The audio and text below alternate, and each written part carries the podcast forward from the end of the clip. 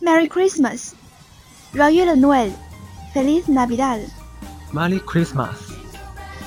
纵横小主播提前祝大家圣诞快乐啦！充斥着资本主义罪恶的圣诞节就要来了，小伙伴们是不是也在期待一份温馨的圣诞礼物呢？哦，你是单身狗，没有人送礼物啊？嗯，别担心，纵横小主播今天来送福利啦！这一期我们来和大家分享的是圣诞老人的黑历史。圣诞老人为什么穿红袍？为什么送礼物的是个老伯伯？今天的圣诞老人又有什么样的创举呢？纵横天下微视角与你共同关注。想必小伙伴们在看到那个绿油油的胡子大叔时，内心戏一定是这样的：这绿帽子随风摇摆是什么鬼？说好的圣诞老人呢？小伙伴们不要急，每一个人生赢家都有着想要删掉的过去。何况我们今天就是来翻黑历史的。好，接下来小主播就要给大家讲一个换装导致蜕变的故事。搬好小板凳，坐前排哟。话说，在开始的开始，圣诞老人并不是一个神话中的人物，他在现实生活中也确实存在。在公元四世纪的土耳其登雷镇，有一位乐善好施的主教尼古拉，他家庭富有。却把财产都奉献给了穷苦的老人和孩子，自己则献身教会，终身为社会服务。后来，具有仁爱之心的人们纷纷效仿他，在圣诞之夜与贫苦的可怜人分享食物和温暖，并以宗教的名义把善行都归到了圣诞老人的名下。所以，圣诞老人为什么要穿得那么绿呢？因为人们最早庆祝圣诞节，不仅仅是为了纪念耶稣的诞辰。也是为了期盼来年的丰收，因而代表着生机与希望的常青植物，在凛冽的冬日里格外受到追捧。作为给孩子们分发礼物的吉祥物，圣诞老人自然也要应和这一派生机盎然的葱绿景象，穿得绿绿的了。这么说也确实没错啦。可是问题来了，那后来怎么又变成了我们现在看到的红色呢？这事儿啊，可就说来话长了。具体的原因，各家都是众说纷纭。来，小主播再给你讲个故事。小伙伴们一定知道，红彤彤的大苹果是圣诞节的一大标志。啊，不不不，我不是来卖苹果的，冷静冷静，这是真事儿哦。许多教会为了规劝人们，常常在圣诞前夕演出亚当夏娃吃苹果的故事，因而苹果作为智慧果，自然也就一并受到大家的追捧了。也许是由于红色更加喜庆，符合过节的气氛；也许是因为红红的长袍配上绿色的常青植物更加漂亮。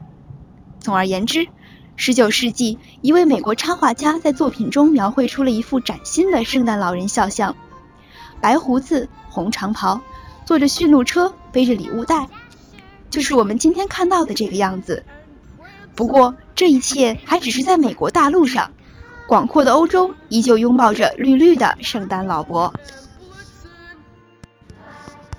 所以红色的圣诞老人又是怎么流行起来的呢？注意了，注意了，前方高能！在这个红绿之争的关键时刻，出现了一位惊天地泣鬼神的营销狗，红白相间的花纹，圣诞晚餐上的快乐时分，给孩子们带来无限欢乐。告诉我，你想到了什么？很好，大声说出它的名字。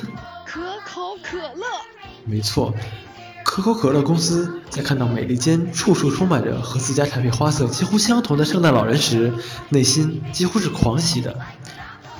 随着他们的产品和广告以及远销海外，欧洲也渐渐接受了这个红的冒泡的新版圣诞老人。